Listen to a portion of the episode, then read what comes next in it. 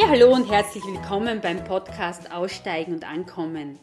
Mein Name ist Elisabeth Nussbaumer und das Gespräch führe ich heute mit Theresa Steininger, der Geschäftsführerin von Wohnwagon, die im Herbst 2018 mit elf Mitarbeitern nach Gutenstein gezogen ist, um dort ein autarkes und nachhaltiges Dorf zu gründen. Wohnwagon kenne ich schon seit 2014, da habe ich nämlich an einem Do-it-yourself-Workshop teilgenommen, der damals noch in ihrem Atelier in Wien stattfand.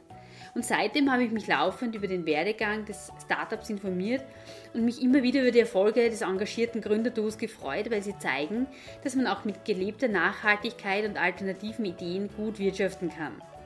Ja, das Gespräch führen wir im Gutensteiner Hof, ein ehemaliges Gasthaus, jetzt Ideenschmiede, Wohn- und Arbeitsort und das Zentrum des zukünftigen Dorfes. Ja, und ich wünsche euch jetzt ganz viel Freude beim Zuhören. Ja, dann sage ich mal vielen Dank für die Einladung, dass du Zeit genommen hast, in deinem wahrscheinlich nicht ganz unerheblichen Terminplan, ähm, da ein Gespräch mit mir zu führen. Und ich habe mich jetzt natürlich vorher schlau gemacht, habe überlegt, wie ich anfangen soll, eher Wohnwaggon oder eher das Gutenstein-Projekt. Aber weil wir jetzt schon da sind, wie geht es dir jetzt da in Gutenstein? Wie fühlst du dich? Ich fühle mich, als wäre ich ankommen. Ja. Ist, es ist echt schön, hier zu sein. Wir Mhm. haben ähm, wir relativ kurzfristig die Entscheidung getroffen, Sack, also alles zu packen und mit Sack und Pack hier herzuziehen, mit der Wohnwaggonproduktion, aber auch mit der Idee, hier ein autarkes Dorf aufzubauen. Mhm. Und ähm, sind seit 1. Oktober da. Ähm, und ich habe es noch keinen Tag bereut. Also ich freue mich jeden Tag über die tollen äh, Kleinigkeiten, die man so entdeckt, wenn man an einen neuen Ort zieht, irgendwelche schönen Ecken, irgendwelche tollen Naturschauplätze. Ähm, ja, mit, jeder, mit jedem neuen Wetter, das man kennenlernt. Gestern war ein riesiges äh, Wintergewitter mit blauen Blitzen. Oh, Ganz verrückt. Ähm, lernt man irgendwie den Platz und die Leute da besser kennen, äh, versteht besser die Geschichte. Und ich habe so das Gefühl, dass wir da wirklich am richtigen Ort gelandet sind, wo auch einerseits viel da ist, auf dem man aufbauen kann, aber auch viel Raum ist, um Neues umzusetzen, um Dinge zu wagen, die man vielleicht auf einem anderen Ort, wo es enger ist, sozusagen nicht, sich nicht trauen könnte oder nicht so leicht umsetzen könnte. Und ich fühle mich sehr wohl. Wer war da? Ich habe gelesen, elf Leute und du sind hierher gezogen im, im November. Wer waren die anderen elf? Wen hast du da geschnappt? Also mit dem Wohnwaggon-Team sind wir hergezogen. Ähm, wir haben eben ähm, die Firma vor sechs Jahren gegründet und sind mittlerweile 28 Mitarbeiter gesamt. Ja. Und äh, der Großteil davon äh, übersiedelt eben nach Gutenstein. Ein Teil ist schon, ein Teil äh, folgt, ein Teil ist Teilzeit-Gutensteiner, also sind dann Montag bis Donnerstag, Montag bis Mittwoch hier. Mhm. Ähm, ja, und das war eigentlich auch schön zu sehen, dass es im Team so eindeutig war. Wir hatten vorher das Büro in Wien, mitten in der Stadt, ähm, dass das für viele so klar war, ja, das ist cool, lass uns da hinziehen. Das macht, Mhm. macht Sinn. Ja. Wie ist zu der Idee gekommen? ähm, zu der Idee nach Gutenstein zu ziehen. Ähm, wir haben uns über die letzten Jahre bei Wohnwaggon sehr intensiv mit der Frage beschäftigt, was braucht es denn eigentlich für ein nachhaltiges Leben und für ein gutes Leben. Ähm, was jetzt irgendwie einerseits ähm, nicht äh, barfuß hippie Ökokommune heißt und auf der anderen Seite nicht Thujenhecke mit liebloser Schuhschachtel. Ähm, wie kann Wohnen am Land ausschauen, das irgendwie Freude macht, das nachhaltig ist, ähm, das irgendwie im Austausch miteinander stattfindet, aber ohne zu eng aufeinander zu sitzen und alles zu teilen. So. Ähm, und wir sind eigentlich immer, immer wieder auf diese Antwort gestoßen, Dorf. Es Ja. braucht ein Dorf. Und ähm, für uns sind sozusagen vier Elemente, die da drinnen stecken, was man, was man haben will sozusagen für, für ein Wohnen der Zukunft. Das ist erstens einmal das Thema Autarkie, also re regionale Kreisläufe zu schließen, möglichst viel Energie selber zu produzieren, möglichst Ressourcen im Kreislauf zu halten. Und einerseits möglichst wenig zu brauchen, aber trotzdem genug zu brauchen, dass halt da WLAN, warme Dusche und so, dass alles klar ist und so ein normaler Lebensstandard darf so sein. Ja. Ähm, aber halt mit dem, was die Sonne, was der Wind, was regional ähm, die Wälder und so hergeben. Was bedeutet regionaler Kreislauf, regionales Kreislaufsystem zum Beispiel? Also ähm, das eine ist zum Beispiel ähm, Energieerzeugung. Ja. Also gibt es im Grunde zwei Wege, wie du auf erneuerbare Energien umsteigen kannst. Du kannst sagen, ich lege riesige Trassen quer durch Europa von der Nordsee, von den Winden und von der Sahara und die, die Antwort eigentlich die Sonne. Ähm, oder ich sage, ich arbeite kleinstrukturierter und versuche das Potenzial zu ernten, was hier vorhanden ist. Mit, ähm, wo, wo habe ich Sonne, wo habe ich viel Sonne, wo habe ich Wind, wo habe ich Kleinwasserkraft, die ich einsetzen kann. gibt es mittlerweile ganz tolle Turbinen, die eben auch in Kleinst mhm. äh Flüssen und Seitenarmen gut funktionieren, ohne jetzt die Fische irgendwie zu stören. Ähm, also da zu schauen, was gibt es eigentlich und was kann ich sinnvoll ernten und wie kann ich auch eigentlich mit dem Einbinden von dem Nutzer äh, schauen, wie kann ich eigentlich mit möglichst wenig Energie rauskommen. Ja. Also ähm, das geht eben immer so Hand in Hand. Und das, der zweite Teil von regionalen Kreisläufen sind für mich Wirtschaftskreisläufe, mhm. weil ich glaube, wir haben es über die letzten Jahre halt super geschafft, alle Lebensbereiche zu trennen. Also wir arbeiten woanders, als wo wir wohnen. Mhm. Ähm, Bildung ist woanders, für Kultur kommen wir wieder woanders hin, für, mhm. wenn wir unsere Freunde treffen, wieder woanders und dann setzen wir uns ins Auto und fahren ins Fitnessstudio. Und ja. also es ist alles sozusagen sehr separiert und ein Dorf, wenn du es halt größer denkst, bietet halt diese Möglichkeit, Dinge wieder zusammenzubringen, in Fußgeweide, in, in, Aus, in direkten Austausch mhm. zu bringen. Und ähm, genau das. War das für dich auch ein Wunsch, also, zu leben? Ich mache das schon immer so.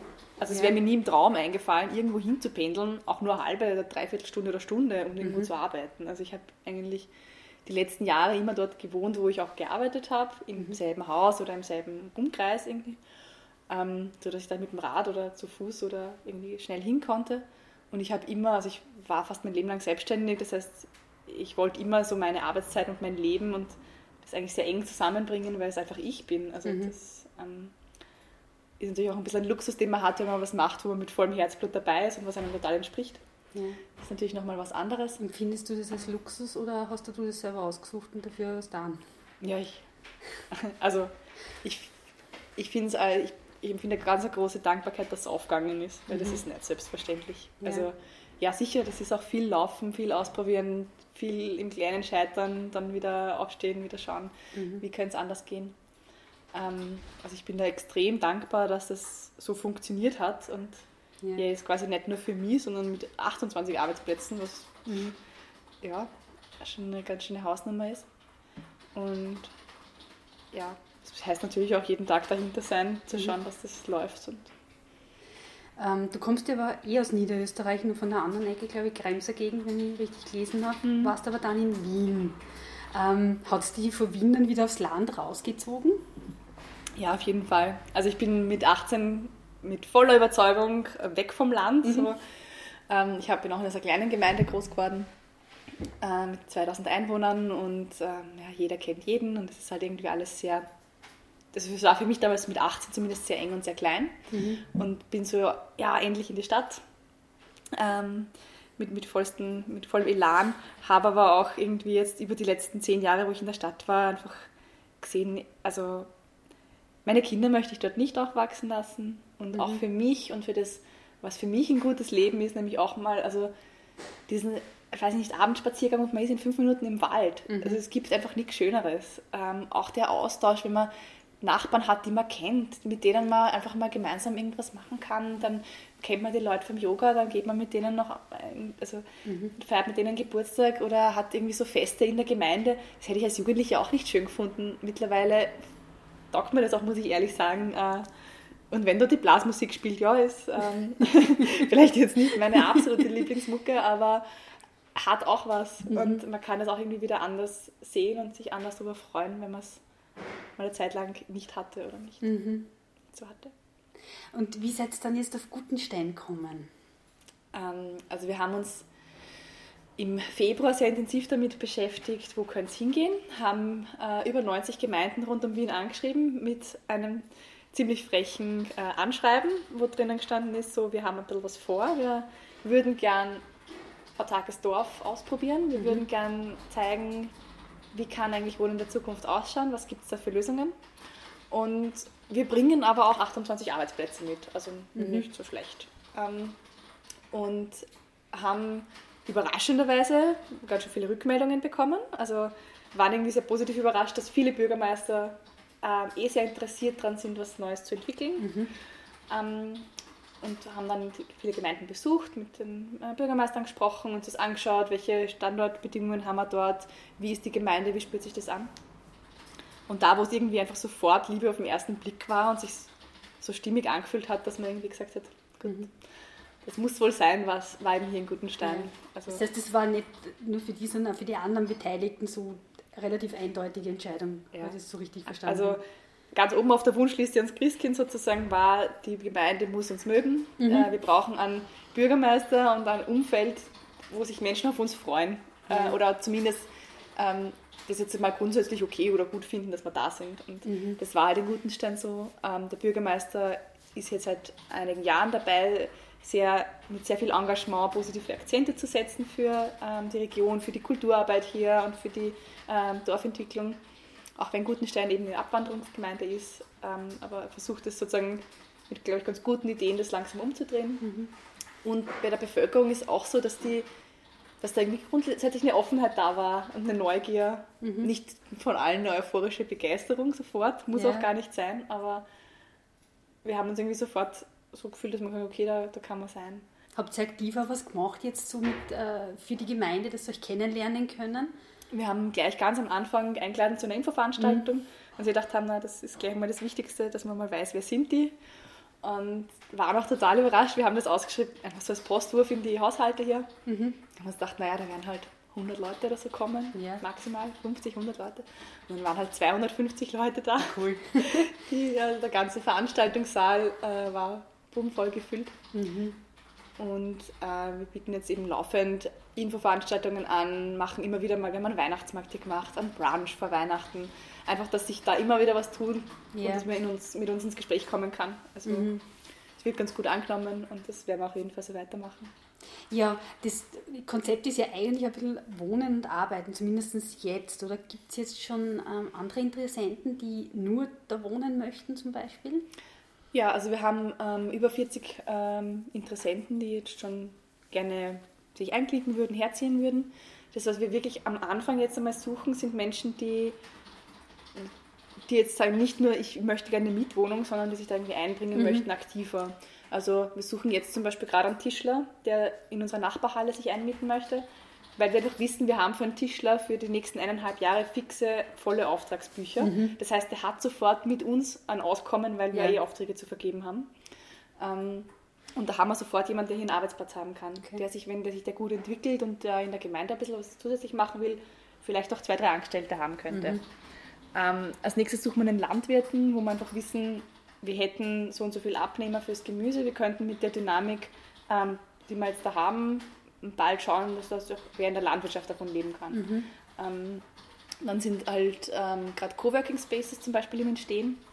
Also wir suchen auch so neue Selbstständige, sage ich jetzt mal, die ja. als Journalist, äh, Filmemacher, Steuerberater, ganz egal. Mhm. Ähm, die können das jetzt schon da nützen, das Gasthaus? Ähm, die könnten sich jetzt schon bei uns melden ja. und ähm, wäre jetzt sozusagen ab, ab Mai äh, fix zu vermieten. Jetzt mhm. sind es halt Übergangslösungen, was ja. man schon irgendwie machen kann. Aber mhm. Habt ihr euch eigentlich andere so Wohn-Dorfprojekte angeschaut, wie zum Beispiel Ferien oder das Lebensgut miteinander, bevor ihr das angegangen seid? Mhm. Wir, haben uns, wir haben uns viel angeschaut, wir waren auch viel in Austausch vom ja, eben Wohnprojekt Wien über eben verschiedene Ökosiedlungen, mhm. wie, und haben viel mit Menschen, die dort wohnen, gesprochen, auch mit Menschen, die es entwickelt haben. Ja.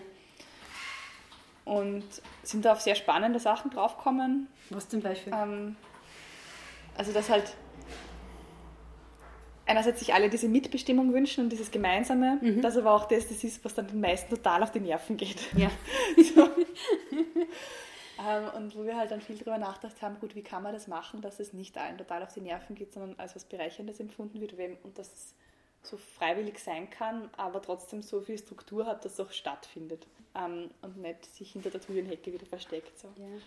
Und ähm, da sind wir halt auf diese Idee gekommen, eine Genossenschaft zu gründen, mhm. die gemeinnützig ist und die so als Moderator funktioniert in dem Ganzen, die ähm, die verschiedenen, also die dafür sorgt, dass die Vision insgesamt gewahrt bleibt, aber dass eben sozusagen sich einzelne Projektgruppen finden können, mhm. die dann wieder sehr konkret an ihrem arbeiten, von der Gartengruppe über die Renovierungsgruppe für Villa X, über mhm. die äh, Tiny House Gruppe, über Handwerk und so. Ja. Ähm, und die sich sozusagen abstimmen können in einem größeren Kreis, aber nicht müssen und wo das einfach auch von der Organisation her ein bisschen auch geführt ist wie ein Betrieb, sage ich mal, so mhm. Mit, mit Agenda und mit gewissen Effizienz in der Absprache und mit einem wir, wir wollen was gemeinsam, aber wir wollen auch was gemeinsam weiterbringen. Und wenn wir nur zum Tratschen treffen wollen oder nur zum Plaudern oder zum Abstimmen, dann ähm, kann man das am Abend im Wirtshaus machen. Und Ja. die Sachen, die wir gemeinsam tun wollen, da schauen wir, dass es so strukturiert ist, dass man es auch auf die Straße bringt. Mhm. Ansonsten arbeitet man halt viel mit so Tools äh, von Soziokratie über. Da gibt es ja ganz viele Werkzeuge, die man mittlerweile sehr einfach online, wenn, wenn man sich genug YouTube-Videos, sag ich mal, anschaut, lernen kann. Für sich adaptiert dann natürlich, wie es halt gut passt. Und ähm, das, da sind wir auch am Experimentieren und am Schauen, was gut funktioniert, was Mhm. braucht es. Auch um irgendwie Verantwortung aufzuteilen und nicht so viel auf einer Schulter irgendwie zu haben. Ja. Ich habe es gerade gehört, beziehungsweise es gibt ja recht viele Berichte auch im ORF über euch und, und noch mehr. Ähm, das freut euch, nehme ich mal an. Und was wollt ihr mit dem Projekt? Was wollt ihr vermitteln? Was ist die Botschaft? Also die Botschaft im Grunde soll sein, dass es sich auszahlt, lustvoll über diese Frage nachzudenken, wie will ich eigentlich leben? Und die Entscheidung, wie wir unsere Wohnsituation gestalten, hat unglaubliche Auswirkungen auf mein ganzes restliches Leben, auf meine Gesundheit, meinen Energieverbrauch, mein, mein ganzes Geld, äh, mein Geldhaushalt, äh, auf, mein, auf soziale Miteinander, auf die Mobilität. Und wenn wir da anfangen, uns mehr zu trauen und ein bisschen über den Tellerrand zu schauen, wäre wirklich viel möglich, gerade jetzt eben durch Internet und Homeoffice und Vernetzung und so. Also wir haben hier ein Unternehmen, das Kunden hat in Deutschland, Österreich, Schweiz, Luxemburg und Belgien. Äh, wir haben Kundenbesuch jeden Tag über Skype aus Ja. mindestens drei verschiedenen Ländern, sage ich mal. Und es funktioniert von Gutenstein aus ohne Probleme. Und gleichzeitig haben wir sozusagen über diese Art Erlebnis, äh, Autarkie-Erlebnis, das wir auch hier erschaffen, ähm, machen wir auch Lust den Leuten, jetzt wenn Kunden real herkommen wollen, dass die dann hier auch wirklich einsteigen können, ähm, die Werkstatt sehen, das Büro sehen, das Dorf sehen und hier auch Zeit verbringen. Also das heißt, dann auch mal nicht nur auf einen Termin schnell vorbeischauen, sondern auf ein Wochenende oder auf eine Woche. Ja. Und dann auch hier wieder den Tourismus ankurbeln, hier wieder Impulse selber mitbringen und vielleicht mitgehen zum Yoga-Kurs oder so. Und ja, Wird eigentlich der ganze Wohnbalkon jetzt hier gefertigt? Ist das ein Plan? Ja. ja, ist schon. Also die Produktion ist seit Ah, äh, okay. Anfang des Jahres schon voll in Betrieb. Ist wahrscheinlich auch angenehm, oder? Wenn man da alles. Oh ja. also das war wirklich so ein ganz ein großes Aufatmen im Team, dass endlich Büro und Werkstatt an einem Platz zusammen sind. Ja. Also man in Fußgeweihte ohne Probleme rüberschauen kann, Dinge absprechen, Dinge klären kann, ein gemeinsames Mittagessen hat. Und, Ja. ja. Was hat die eigentlich, also du hast jetzt sehr oft das Wort nachhaltig erwähnt, oder ich glaube, Wohnwaggon steht für mich für Nachhaltigkeit und Autarkie. Wo kommt das bei dir her, diese, dieses große Interesse an Nachhaltigkeit? Ähm, Schon sehr früh, glaube Das ich, ist, oder? glaube ich, also ich habe da mit meinen Eltern mal intensiv drüber diskutiert. Äh, ich, ja, irgendwie schon als Kind. Ne? Ich habe mit drei Jahren schon irgendwem gesagt, du Rauchen ist ungesund und man stirbt früher. Weißt du das eh? Also, Klugscheißerkind. genau, ich war schon so ein, so ein richtiges Klugscheißer-Kind, kann man sagen. Das sich aber auch für diese Themen noch einfach interessiert hat, so wie ist es denn eigentlich wirklich? Also was, wie Ja. ist es denn? Also was gibt es dafür? Was weiß man denn schon drüber? Wie funktioniert die Welt? Und je mehr man halt sich dafür interessiert und da lernt und einfach mit Neugier schaut, wie ist denn das äh, mit Straßenbau Ja. und, das, und wo kommt das Material her und was, was bedeutet, wenn ich da, da einheiz und auf 25 Grad stelle und dahin brennt die Ölheizung und das stinkt, wie, was ist der Zusammenhang? So. Und das habe ich als Kind schon immer halt interessant gefunden oder, weiß nicht, von Mülltrennung über war dann mit, äh, mit 19 schon im Gemeinderat äh, für eine Bürgerliste, die sich halt für Naturschutz dort eingesetzt hat. Und, ähm, war mir irgendwie immer ein Anliegen, Mhm. Haben deine Eltern das gefördert? jetzt, also sie haben es immer gut gefunden, aber jetzt nicht aktiv, Ja. ähm, aktiv gefördert, sondern eher halt, ja, scheint, scheint zu passen für dich, mach ruhig. Ja. So. Ähm, und äh, für mich war das immer so ein bisschen ein- diffuses Ärgernis, dass die Welt nicht besser funktioniert, weil ich immer so das Gefühl hatte, wir wissen es doch eh, wir haben doch alle Lösungen. Wieso passiert nicht mehr? Wieso ist es nicht so, dass schon von Heißen über Mobilität, über äh, Wohnen und Miteinander und so, wieso tun wir, wieso machen wir so viel Blödsinn? Irgendwie im, im Grunde bin ich dann dazu gekommen, zu sagen, ja, es passiert halt deswegen, weil die Lösungen nicht greifbar genug sind. Weil viele Leute wissen, irgendwie geht es so nicht weiter, irgendwas ist da nicht so cool an dauernd im Hamsterrad strampeln für Kredit abzahlen, für ähm, vorne und hinten nicht wissen, wie sich alles ausgeht. Aber ich weiß nicht, wie ich, was ich sonst tun soll. Also je mehr man dann da mit Menschen spricht, desto mehr wird klar, ich mache es halt so, wie es alle machen oder wie es schon immer war, weil sonst weiß ich jetzt nichts. Und das war halt dann für mich irgendwie so, dass ich gesehen habe, mit dem Wohnwaggon hatten wir halt so eine Chance zu inspirieren und greifbar zu machen, wie kann es denn funktionieren, was gibt es denn für Lösungen, wie geht es denn ganz konkret mit äh, Biotoiletten, die 14.000 Liter Trinkwasser sparen pro Jahr, mit Therapreta-Erzeugung, mit äh, Wasserreinigung über Pflanzen, mit Naturbaustoffen, was, wie kann es gehen. Das heißt, Wohnwaggon war sozusagen das, was dein Wissen und alles vereinen konnte. Also nicht nur Wissen, sondern auch weitergeben, das, was du genau. wolltest. Also ich und halt für, für Christian, für meinen Mitgründer war es halt genauso, ne, die, die äh, sich auch die letzten Jahre immer schon mit diesen Fragen beschäftigt und mit sehr intensiv mit Autarkie und so. Und hat, endlich gab es sozusagen diesen Kondensationspunkt, wo das mal am Boden kommt. Ja. Und wie hast du ihn kennengelernt? Soweit ich mich erinnern kann, hat er einen recht schrägen Lebenslauf äh, mit mm. verschiedensten Dingen.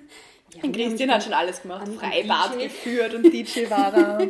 der jüngste Wirt in Wien, so Lokal gehabt mhm. und äh, E-Mail-Schilder verkauft und Kunsthandel.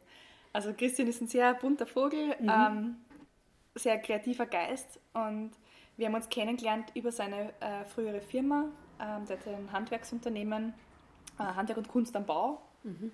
Und ähm, ich hatte vorher eine kleine Werbeagentur und er war ein Kunde von mir und ähm, hat uns eigentlich, also ist zu uns gekommen mit dieser Idee vom Wohnwaggon, ähm, ob wir das Marketing dafür machen wollen. Ja, okay, kann ich mir vorstellen. Und äh, je mehr ich mich halt damit beschäftigt habe, was er da für eine Idee hat, desto mehr war für mich klar, irgendwie, das ist nicht nur ein Wagen, das ist nicht nur eine Skizze von so einem Häuschen, sondern da steckt eigentlich ganz viel mehr drin äh, dahinter. Und ähm, ja, also nachdem sich dann auch herausgestellt hat, sozusagen, das Technische, das Designmäßige, das Visionäre, total mhm. sein Part, das Betriebswirtschaftliche nicht unbedingt, mhm. ähm, hat es dann irgendwie auch ganz gut zusammenpasst, ähm, zu sagen, okay, wäre nicht cool, ich mache die Geschäftsführung dafür, mhm. ähm, ich kümmere mich um Finanzierungen, um Kalkulation, um Vertrieb und eher um die technische Entwicklung und die Vision und die Innovation dahinter. Ja, und es hat eigentlich nie mehr Spaß gemacht, mit wem zusammenzuarbeiten als mit ihm. Also wir haben uns doch einfach gefunden, es ergänzt sich mhm. total gut. Du hast es gerade erwähnt, das Finanzielle, und du hast vorher Werbeagentur gehabt. Du hast auch in, in einigen Interviews gesagt, habe ich gelesen, gut, die Werbeagentur, das war Laptop auf und gehen, man geht schon, ohne ja. viel Aufwand. Das heißt auch nicht besonders viel zum Finanzieren und dann kommt so ein Wohnwagen daher. Oh Gott, ja.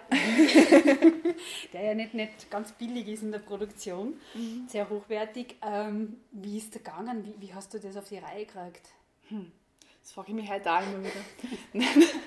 also Schritt für Schritt. Ähm, es war auch bei Wohnwaggon so, dass es zwar nicht, dass es zwar jetzt insgesamt eine riesige Aufgabe geworden ist, aber immer der nächste Schritt war, war nicht so, dass er jetzt total überfordernd ist. Mhm. Ähm, ganz am Anfang haben wir kein Geld gehabt, nur eine Idee.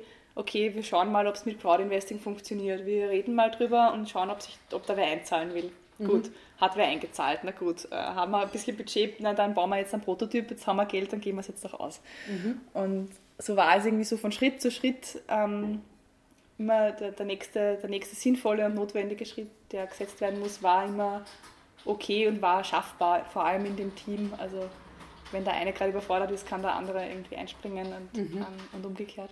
Crowdinvesting bedeutet jetzt, äh, man sagt, man hat eine Idee, wer möchte investieren. Mhm. Stimmt das so? Genau, es gibt zwei verschiedene Formen. Ähm, es gibt ein Crowdfunding, was quasi spendenbasiert mhm. ist und wirklich Crowd-Investing, wo man in die Firma investiert und dann auch am Gewinn und am Firmenwertsteigerung beteiligt ist. Wir haben halt damals Zweiteres gemacht, hat, war für uns auch total stimmig und wir haben eben jetzt immer noch ähm, 300 Kleinstinvestoren an Bord, die eben äh, die Wohnwagon-Idee mit auf den Weg gebracht haben mhm. und daran geglaubt haben von Anfang an. Ja, und wie ist es denn weitergegangen? Also die haben investiert, ihr habt anscheinend einen Partner gesucht, der das überhaupt bauen kann, oder? Wir haben beim ersten Prototypen haben wir noch ganz viel selber gemacht, in einer alten Scheune, in einem, also von einem Freund von mir. Äh, ja, ohne Strom, ohne fließend Wasser, einfach mal auf dem alten Fahrgestell. Probiert, ähm, wie kann das funktionieren. Und sehr viel, also zwei Schritte vor, einen zurück. Mhm. Ähm, wir haben damals die große Schwierigkeit gehabt, dass das Produkt ja einfach noch nicht ausgereift war, klar beim Prototypenbau und wir sozusagen auf zwei Drittel vom Bau des Wagens draufgekommen sind, wir müssen das Dach nochmal runternehmen. Mhm. Also das ist die falsche Dachform, so funktioniert es nicht, wir können nicht optimal Wasser sammeln, Dach muss nochmal runtergerissen werden. Das Geld dort aber schon ziemlich am Ende. Und da haben wir eigentlich begonnen, das erste Mal ganz intensiv zu schauen, hey, müssen wir das eigentlich allein machen oder wie, wie kann es funktionieren? Und haben halt rumgefragt, haben beim Essen bei Tischlereien angefragt und lustigerweise damals schon die erste Verbindung hierher bekommen, mhm.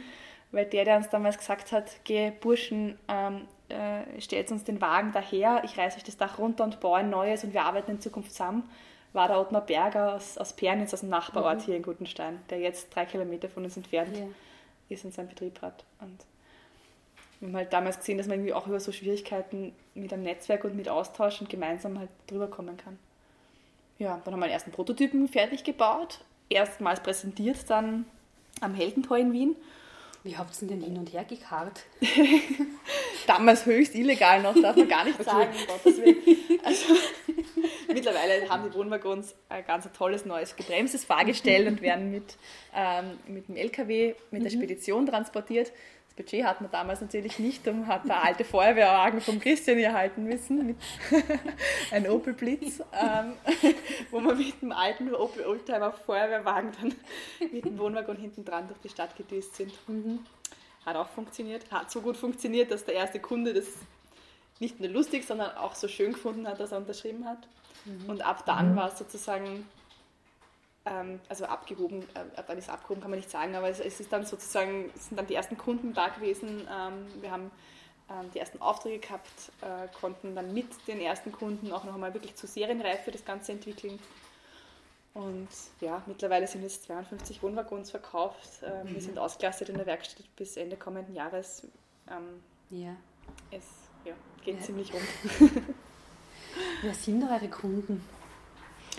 Ähm, bei den Kunden ist es echt schön, weil es so vielfältig auch ist. Ja. Äh, wir haben einerseits junge Pärchen, die gern was Eigenes wollen und nicht mehr ewig Miete zahlen möchten, aber auch sich nicht mit einem Haus über beide Ohren verschulden wollen. Äh, wir haben auch ältere Leute, die, wo die Kinder ausgezogen sind oder die sich geschieden haben oder wo die Kinder jetzt das Haus bekommen und sie wollen sich einfach reduzieren, wollen näher bei der Natur sein. Mhm. Ähm, und die jetzt sozusagen, ich sage mal 40, 50 plus, ähm, einfach überlegen, wie das das, das letzte, also der, der nächste Lebensabschnitt quasi ausschauen kann vom Wohnen her. Wir haben ein paar tolle Hotelprojekte, zum Beispiel mit Sonnentor auch gemeinsam, wo man eben Probewohnung im Kräutergarten kann. Mhm. Ähm, wir haben selber zwei Hotelzimmer, ähm, eins in Gutenstein auch stehen, ähm, eins in Dresmauer in Niederösterreich und ähm, zwei Hotelzimmer auch in Deutschland. Das bedeutet, da stehen Wohnwaggons und man kann den mieten wie ein Hotel. Genau, man kann ja. einfach mal Probewohnen und übernachten und schauen, mhm. wie ist es eigentlich mit diesen 30 Quadratmeter, wie groß ist es, wie fühlt es sich an, kann man da drin kochen, mhm. was ist eine Biotoilette, funktioniert das. ja. Genau. Ja. Ein Wohnwaggon steht aktuell in Gutenstein und wir möchten jetzt ähm, dieses Jahr auch nochmal einen dazustellen. Hat es eigentlich für dich oder für den Christian einen Plan B gegeben, falls das Konzept nicht aufgegangen wäre? Mit Wohnwaggon mhm. oder mit Gutenstein? Oder? Generell gibt es für die Plan B bei solchen Namen eigentlich bei Wohnwaggon. Also es gibt bei mir eigentlich ein ganz ein großes Vertrauen, dass, dass das, was kommen wird, richtig ist. Mhm. Und es ist natürlich als junge Firma so, dass man jede Woche vor neuen Herausforderungen steht und irgendwie, also Scheitern ist einfach eine Option, wenn man eine Firma hat. Das kann einfach sein. Ich versuche meine Entscheidungen und meine Beziehungen und das Miteinander im Team und das mit unseren Kunden und Lieferanten halt so zu gestalten, dass ich mir denke, ja, es kann schief gehen, aber ich tue alles dafür, dass es nicht schief geht und ich möchte immer noch mit einem guten Gefühl und mit erhobenen Hauptes da dann nochmal rausgehen können und sagen, ähm, es, es, wird was anderes geben, was, was auch funktionieren kann. Mhm. Aber ich habe auch mittlerweile so ein Vertrauen in unser Netzwerk und das rundherum bekommen, dass ich mir denke, es wird schon klappen. Also was, was soll sein? Das Geld kann uns ausgehen, wir wissen aber mittlerweile, wie kann ich Sachen finanzieren oder wie kann ich da jonglieren. Es kann aber was schiefgehen beim Kundenprojekt, aber wir wissen mittlerweile auch, wie man das Ding repariert. Es kann, weiß ich nicht, ähm, ja, irgendwas niederbrennen, aber wir sind gut versichert. Es kann mhm. unser Mitarbeiter abspringen, aber wir haben ein gutes Netzwerk und einen riesen Stapel an Bewerbungen. Es wird sich wer neu erfinden, der, mhm. ähm, der das übernehmen kann. Ich kann ein Kind kriegen, dann muss wer anderer das übernehmen, was ich äh, gerade mache. Und mhm. ähm, äh, ich bin vielleicht ein bisschen weniger dabei, aber es ist einfach ein Netzwerk, was wir da mittlerweile aufgebaut haben, was jetzt nicht so an einem seidenen Faden hängt, sondern an vielen. Und ähm, da ist es nicht so schlimm, wenn jetzt einer mal nicht funktioniert. Was ist dein Antrieb, der persönliche? Was, was bringt dich weiter? Was treibt dich an? Was ist der Feuer? also ich finde es wahnsinnig schön zu sehen, dass man was bewirken kann. Ähm, das gibt mir einfach unglaublich viel zu hören, wie es unseren Kunden geht, zu hören, welche Gedanken sich Leute machen, was da für tolle Projekte rundherum entstehen. Die Leute, die uns vor vier Jahren kennengelernt haben, gesagt, du, ich, wir haben dann nicht mehr gesprochen, aber ich habe vier Jahre lang jetzt daran gearbeitet, ich möchte eine demokratische Schule in einem nachhaltigen Modulbau von euch aufbauen. Wir sind jetzt fast soweit, wir können jetzt das fast umsetzen. Ähm, jetzt hören wir uns wieder quasi, wo wirklich Leute Energien freisetzen, ähm, um Dinge zu ändern in verschiedensten Bereichen, eben von Wohnen über Hotel, über Bildung, über Schule, über irgendwie scheint es auf so viele, also es scheinen so viele Samen auf fruchtbaren Boden gefallen zu sein. Und ich finde es einfach schön zu sehen, auch was dann unabhängig von mir, wenn ich nichts anschiebe, was da wächst. Mhm. Und komme mir vor ein bisschen wie, wie beim Gärtnern, also und staune nur, was da rundherum alles, ja, das heißt, der Wohnwaggon ist ein bisschen das Vehikel, aber es, es, streut in alle Richtungen aus. Aber das ist so richtig verstanden, weil genau. Modulbauweise bei einer Schule, was hat das mit Wohnwaggon zu tun? Also wir haben ja äh, bei Wohnwaggon auch eine Planungsabteilung. Mhm. Also wir haben von Anfang an sehr stark den Open Source Ansatz verfolgt, zu sagen, okay, wir müssen dieses Wissen noch weitergeben und nicht nur Wohnwaggons bauen, sondern wenn wer für sein anderes Bauprojekt, Wohnprojekt Hilfe braucht, gibt es bei uns Planungsleistungen, äh, Ingenieursleistungen, die er da gern haben kann von uns. Ähm, und da begleiten wir eben Projekte von der autarken Siedlung über autarke Einfamilienhäuser, über ähm, eben autarke Schulen oder mhm. Modulbauweisen, ähm, die äh, eben auch immer mit diesen Bausystemen, mit nachhaltigem Holzbau, mit Naturbaustoffen gebaut werden, die sich möglichst im Kreislauf versorgen und wo wir eben dieses Wissen auch einbringen mit, wie kann ich einerseits Platz reduzieren oder auch Gemeinschaftsplätze schaffen, Plätze für Austausch und für Interaktion schaffen. Das heißt, ihr gebt äh, das Wissen, was ihr jetzt einfach so über den Wohnwaggon erworben habt, äh, in alle Richtungen weiter. Stimmt das so? Genau. Ja. Also wir schreiben zum Beispiel jedes Jahr, also so gut es ausgeht, ein Magazin, äh, der Oscar, mhm. äh, wo wir so die Erfahrungen und die letzten Projekte und was hat sich getan, und das alles reinpacken.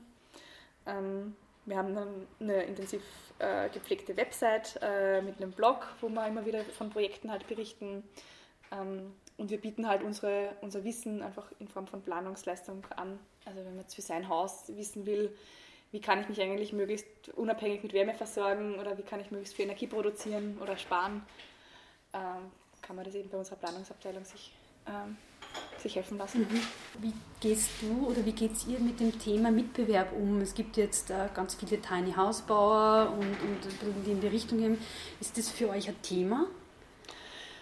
Also ein Thema schon, insofern, als dass wir uns sehr interessiert anschauen, was sich da rundherum tut. Und ich finde es auch ähm, eigentlich sehr schön, dass sich da so eine intensive Szene jetzt ergibt. Ähm, das, was mir ein bisschen Sorgen macht, ist, dass nicht immer auf so hohe Qualität gesetzt wird, wie wir es halt machen. Mhm. Ähm, und gerade jetzt im Bereich Wohnen ist es halt einfach unlustig, äh, Häuser zu bauen, auch wenn sie sehr günstig oder sehr billig sind, die dann in fünf Jahren weggeschimmelt sind. Ja. Also da würde ich mir wünschen, dass sich die Szene auch ein bisschen intensiver mit dieser Frage auseinandersetzt, wie funktionieren eigentlich Aufbauten, die ganzjährig bewohnt sind, wie muss ich die dämmen, beheizen, wie schaffe, schaffe ich eine Konstanz äh, von der Feuchtigkeit im Raum, dass ich eben keine Schimmelprobleme bekomme. Und äh, was ich auch halt schade finde, also, dass es halt baurechtlich ähm, oft im ganz starken Graubereich stattfindet. Wir machen bei unseren Wohnwaggons mittlerweile eigentlich meistens Einreichungen. Also mhm. die Wegen sind so ausgeführt, dass sie den Bauvorschriften entsprechen und entsprechend gedämmt sind und äh, alle Richtlinien einhalten. Das machen auch nicht alle. Das macht mir ein bisschen Kopfzerbrechen. Ich versuche da ein bisschen zu, immer wieder Denkanstöße zu geben. Hey, schau, wir machen es so, schau das mal an. Mhm. Ähm, aber ich mag auch niemanden missionieren, also jeder kann es machen, wie er, mag. Ähm, was wir halt anbieten, wo wir viele auch mit anderen Tiny House Herstellern zusammenarbeiten, ist diese Autarkie-Module und diese Haustechniksysteme auch für andere Selberbauer, für andere Hersteller anzubieten. Mhm. Das heißt, du hast nicht die Angst, dass die dir was wegnehmen? Okay. Sollen wir die wegnehmen? Also, nein. Also ich glaube, der, also wenn man jetzt den ganz harten wirtschaftlichen, äh, ja. der Markt wächst eh ohnehin, wir haben so viele Aufträge, dass wir eh das ganze nächste Jahr ausgelastet sind. Mhm. Ich habe keine Sorge, dass mir wer was wegnimmt. Ähm, ich glaube eher, wir können da voneinander lernen und je mehr das eine ordentlich umgesetzte, sinnvoll ausgeführte Wohnform wird, desto eher wird es auch ernst genommen in der Gesellschaft und desto mehr kann es auch seinen positiven Effekt ähm, erzeugen. Weil Tiny House ist halt also man kann sehr gute Dinge damit machen, aber man kann auch, wenn ich sage, es ist jetzt nur ein, ein Spaßvehikel statt dem zweiten Tesla, dass ich mhm. mal um den See stelle und dann habe ich nichts gewonnen damit ökologisch, auch wenn es aus Holz gebaut ist. Ja. Ähm, bei unseren Kunden machen es eher immer so, dass sie sich bei Projekten einklinken, dass sie quasi ähm, Projekte so legen, dass es eine Nachverdichtung am Land wird, also dass bei einem bestehenden Haus eine zweite Wohneinheit geschaffen wird und man gewisse Räume vielleicht gemeinsam nutzt und ähm, Garten gemeinsam bespielt und so. Mhm dass äh, lustige WG- und Gemeinschaftsprojekte halt entstehen äh, mit solchen Wohnwaggons. Mm, dass eigentlich insgesamt halt der Effekt sehr positiv ist. Mhm. Das äh, in die Richtung finde ich wäre halt cool, wenn sich die Tiny House Szene auch entwickelt, dass das so eine wirklich ernstzunehmende Wohnalternative wird. Ja. Was sind die Vorteile, die du jetzt in einem Tiny House siehst? Oder so in mhm. der Art? Ähm, also ich glaube halt, dass sozusagen in dieser Reduktion der Wohnfläche, der individuellen Wohnfläche, viel Freiheit steckt, weil ich mich einfach um weniger kümmern muss und um das, was ich dann habe, sehr gut kümmern kann. Also ich kann richtig gut Ordnung halten, ich kann da die tollsten Materialien verwenden, ich kann die schönsten Einrichtungsgegenstände haben, weil es mhm. nur vier sind. Also da kann ich auch mehr ja. Geld dafür ausgeben. Ähm, die Dinge bekommen einen ganz anderen Wert. Also ich habe das also ich wohne selber jetzt nicht im Wohnwagen, aber auch jetzt seit ein paar Jahren sehr klein. Und da hat jedes Ding, das ich besitze, einfach seinen, seinen Wert in meinem Leben und seine mhm. Bedeutung. Ich habe eine einzige Uhr und mhm. die ist mit Handaufzug und wenn ich die am Montag aufziehe und mit, die mit meiner Lebensenergie läuft, mhm. habe ich das Gefühl, okay, ich habe jetzt meine Energie für die Woche gestartet. So. Yeah. Die würde ich auch nie verlieren. Die mhm. wird auch um 400 Euro repariert, wenn es sein muss, wenn die mhm. hin ist, weil das ist meine und die, natürlich repariere ich die. Mhm. Ähm, und ja. Wohnst du hier? Ich wohne im Haus, ja. Ja, aber es ist seit einigen Jahren auch sehr klein, das heißt auch schon vorher hast du eher Ich habe vorher, hab vorher in Wien in dem Haus gewohnt, wo das Büro war, in, zu zweit auf 20 Quadratmeter. Atelier war? Mhm. Okay. Und ja. Hast du gesagt, zu zweit auf 20 Quadratmeter? Mhm. Wow. 22. Mhm. Das war irgendwie so, mhm. ja. Was aber sich nie klein angefühlt hat, weil wir hatten quasi die Wohnung, okay, da war eine Küche, ein Bad mhm. und ein Bett im Grunde und mein Klavier. Das muss immer ausgehen. Mhm. äh, ansonsten war halt noch der Garten, den man gemeinsam nutzen kann. Wir hatten das Atelier daneben, das unser Büro war, wo du auch abends, wenn es eine größere mhm. Gruppe Freunde da waren, sind wir halt im Atelier drüben gesessen. Äh, wir hatten eine Gemeinschaftswerkstatt im Keller. Also ich hatte das Gefühl, ich wohne auf hunderten Quadratmeter. Ja. Genau so wie es jetzt auch ist. Wir haben jetzt das alte Gasthaus irgendwie in Betrieb genommen. Da ist das Wohnwagenbüro. Ich habe zu zweit jetzt ein Einzimmer, mhm. ähm, in dem wir wohnen aber habe halt rundherum 1400 Quadratmeter ja. Gasthaus, die belebt und bespielt sind, wo jeden Tag irgendwas anderes passiert. Mhm. Ähm, also habe nicht das Gefühl, es ist irgendwie eng. Ja. Weil sie einfach bestimmte Räume gemeinsam nutzen. Genau. Es gibt halt eine coole Gemeinschaftsküche ja. und die ist richtig cool. Also die Familie Zwins, die das äh, Gasthaus vorher betrieben hat, hat äh, echt eine tolle Küche ausgestattet. Ist die noch funktionsfähig? Die ist voll funktionsfähig ja. mit äh, Induktionsherd, mit Riesentöpfen. Du kannst einfach für 40 Leute bam, problemlos äh, Kürbissuppe gekocht, kein Problem.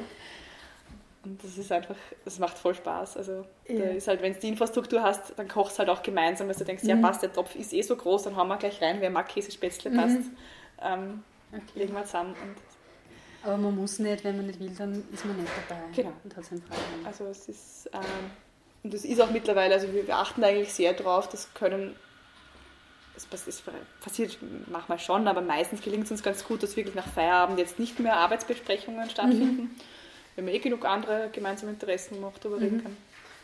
Und, Du hast ein paar Mal Yoga erwähnt, mir gibt es auch Yogakurse schon, ja, äh, genau, es gibt einen ganz tollen Yogakurs, äh, den gab es schon vor uns, so, mhm. der wurde nur jetzt durch uns ein bisschen gesprengt von der Teilnehmerzahl. äh, genau, jetzt hat er sich geteilt, äh, dass es mehrere Termine gibt gibt es im Kinder, also in der Nähe vom Kindergarten ist ein, ja, eine mhm. tolle Yoga-Lehrerin, die das macht. Das heißt, das ist so zwei Ausgleiche, habe ich jetzt mitgekriegt, Klavier und, und Yoga. Ja, Sport und Natur und äh, Kochen und Backen und mhm. also ich, ich mag irgendwie die Vielfalt auch in der Freizeit. Ja. Kultur und immer wieder mal zu irgendwelchen Veranstaltungen ähm, in, der, in der Gegend und ja, viel raus. Und Ferdinand Raimund von früh bis spät. Oh ja. Na, aber auf jeden Fall bei den Raimund-Festspielen. Mhm. Das war ja auch so was super Charmantes, was in Gutenstein äh, im Bürgermeister so auszeichnet. Der überreicht jedem neu zugezogenen Mitbürger einen Gutschein für die freiwillige Mitarbeit bei den Raimund-Spielen. Okay. Also die Raimund-Spiele sind yeah. Sommertheater eben hier, wo nach Ferdinand Raimund die Stücke halt gespielt werden. Und da darf jeder neue Mitarbeit, äh, mit, äh, Bürger darf dort mithelfen. und das werde ich natürlich in Anspruch nehmen heuer und dann meine Kuchen austeilen oder yeah. die Karten abreißen oder was halt ja, total gut ist. Idee. Und äh, eben es ist, es ist so eine Kleinigkeit und man lacht drüber, aber im Grunde geht es halt genau darum, mhm. um dieses Miteinander, um wo kann ich irgendwie lustvoll gemeinsam was werken und oft sind es dann, es ist vielleicht ein anstrengendes Wochenende, wenn ich jetzt äh, mhm. irgendwie in der Gastro gejobbt habe oder so, aber irgendwie sind es auch wieder die schönsten Sachen, wo man dann ja, gemeinsam die Bar geschupft oder gemeinsam Fessel geschmissen. Ja. So. Ähm, mhm. ja. Gibt einem meist mehr als die 3000. Serie vom Fernseher, die man sich halt jetzt noch eingepfeffert äh, hat. Hast du einen Fernseher? Nein. Das hätte mich jetzt nämlich verwundert. ich meine, ich bin auch, ich lebe nicht völlig abstinent, muss ich zugeben. Ich habe auch einen Laptop und äh, ähm, ja, ich, ich, ich, schaue schon, weiß ich nicht, alle zwei Wochen mal einen Film und äh, mhm. äh, YouTube-Videos hin und wieder, mhm. weil mich ein Thema interessiert und oder mal irgendeine Sendung nach, aber überschaubar. Also wenn sich so viele andere interessante Angebote bieten, ist für mich irgendwie das Letzte, was mir einfällt, wenn ich jetzt nicht gerade krank bin oder mhm. so müde, dass ich da irgendwie in, den, in das mhm. Kastel reinschaue. Spannendere Dinge.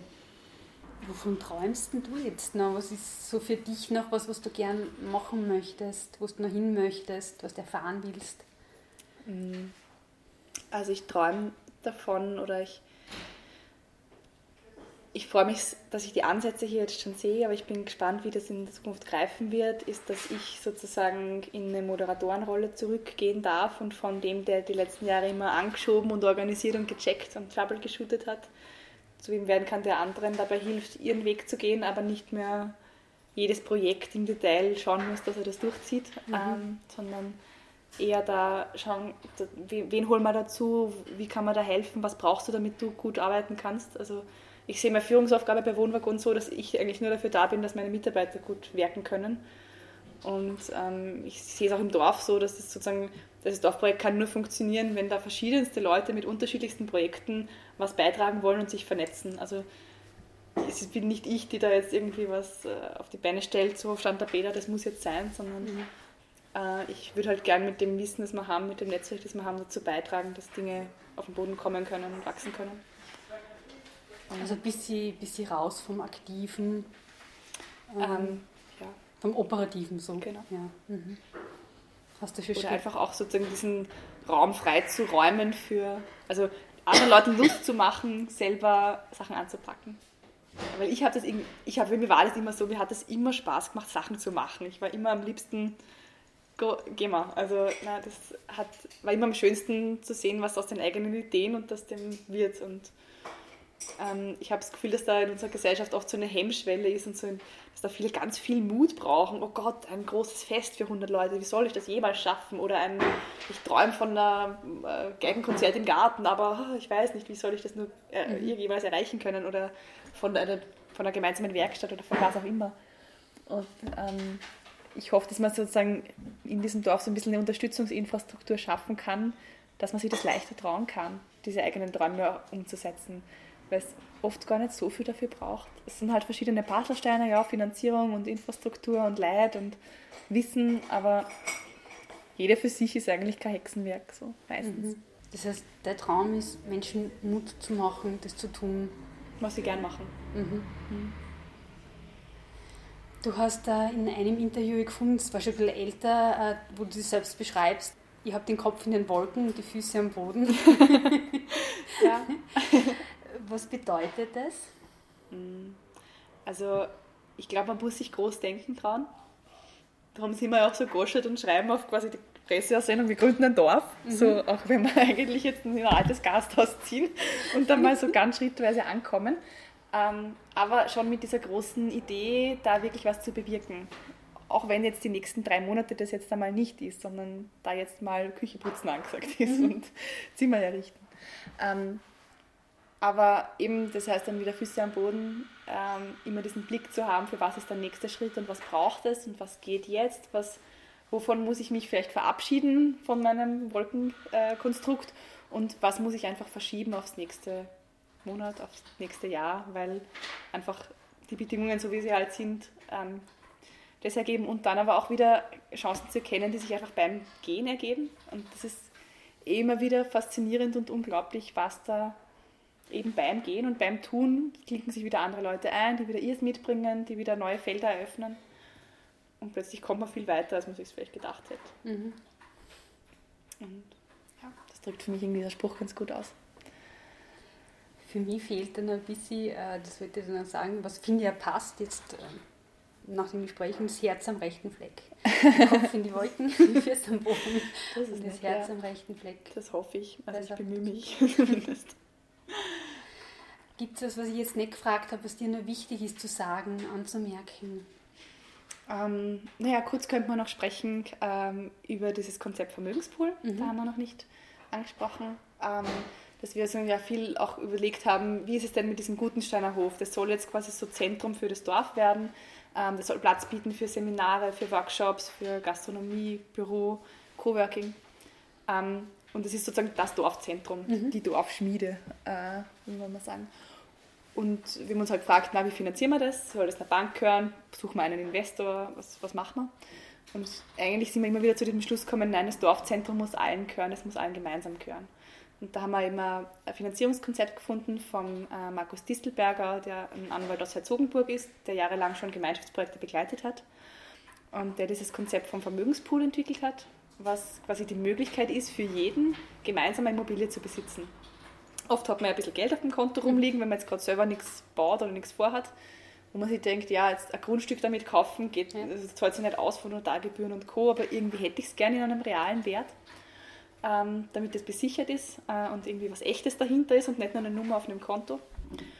Und das geht eben mit einem Vermögenspool. Also da kann man zwischen 3.000 und 50.000 Euro einzahlen.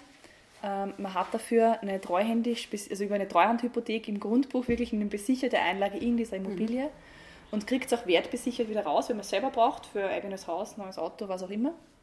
Kind will studieren, kann ich innerhalb von drei Monaten das Geld rausnehmen und bekomme es inflationsbereinigt zurück. Ja.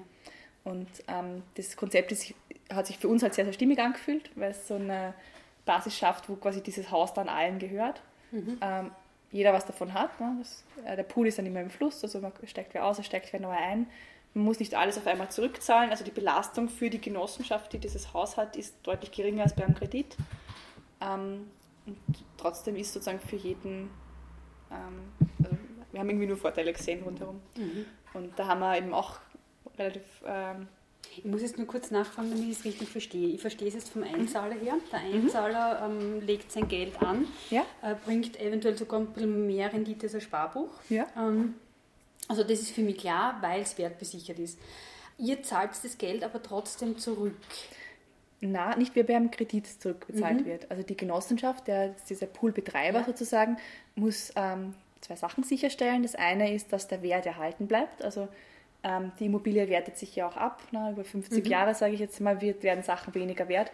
Wir müssen laufend reinvestieren, sodass sichergestellt ist, dass dieser Wert real okay. existiert. Ähm, der zweite Punkt ist, dass wir sicherstellen müssen, dass der Pool im Fluss ist. Also wir müssen nicht wie beim Kredit über die nächsten 50 Jahre das schrittweise abstottern, sondern wir müssen dafür sorgen, dass immer 10% Liquiditätsreserve da sind. Mhm. Ähm, dass jemand, wenn jemand aussteigt, dass er das schnell zurückhaben kann, das Geld. Und dass eben, wenn wer aussteigt, wer neuer einsteigen kann. Also wir moderieren diesen Pool sozusagen. Mhm.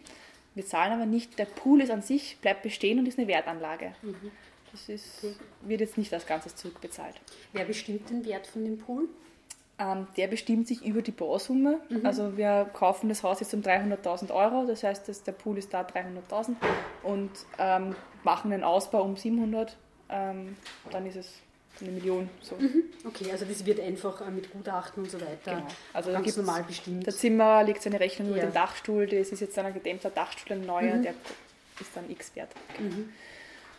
Was man da nicht jetzt berücksichtigen äh, ist, es ist das Haus also ich finde, es wäre eigentlich fast ein bisschen mehr wert und es ist vor allem ja durch die Arbeit, die wir hier leisten, eine totale Aufwertung von dem Grundstück. Also sowas wird jetzt nicht berücksichtigt, sondern mhm. das, was eben da ausgegeben wird. Okay.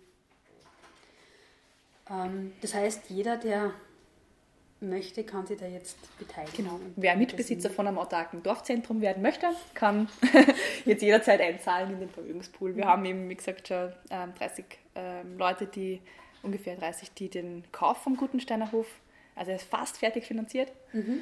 ähm, und äh, möchten quasi bis Ende Jänner den Kauf äh, abschließen können und bis ähm, April genug da beisammen haben für die ersten Ausbauschritte. Mhm. Und es wird sich, glaube ich, ganz gut ausgehen. Ja. Ähm, und wenn jemand nähere Informationen haben möchte, genau, einfach bei uns melden kriegt man dann die Informationen ja. für den Vermögenspool. Werbeeinschaltung zu Ende. Ja. ja. danke. Aber es ist natürlich schon wichtig, das dass man auch darüber redet, weil genau. so Gemeinschaftsgeschichten funktionieren auch nur, wenn es Leute wissen. Mhm. Gibt es sonst noch was, was, was da wichtig ist? Na, das war's. War eigentlich sehr umfangreich. Also, ja, ich glaube, wir haben irgendwie so die wichtigsten Sachen alle angesprochen. Mhm. Ja, dann sage ich vielen Dank fürs Gespräch. Ja, danke dir. ja, wer sich jetzt noch näher über Wohnwaggon und das Dorfprojekt informieren möchte, schaut einfach nach unter www.wohnwaggon.at. Und im Autarkie-Blog findet ihr Infos zum Vermögenspool und den Plänen in Gutenstein. Ja, und alle Gespräche zum Nachhören sind wie immer auf www.elisabethnussbaumer.at. Tschüss und bis bald!